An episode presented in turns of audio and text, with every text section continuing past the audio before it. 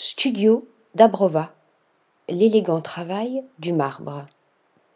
Débutant son parcours créatif en 2011, Piotr Dabrova s'est tout d'abord lancé dans l'industrie du design graphique.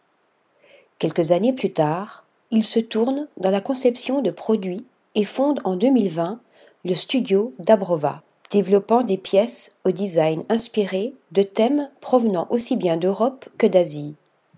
Son credo Des créations à l'esthétique moderne, aux lignes épurées et à la forme fonctionnelle.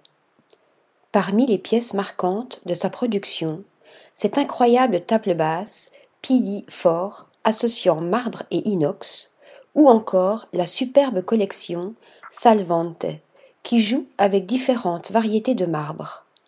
Un travail remarquable que les Milanais pourront admirer lors de la nouvelle édition du Salon du Meuble.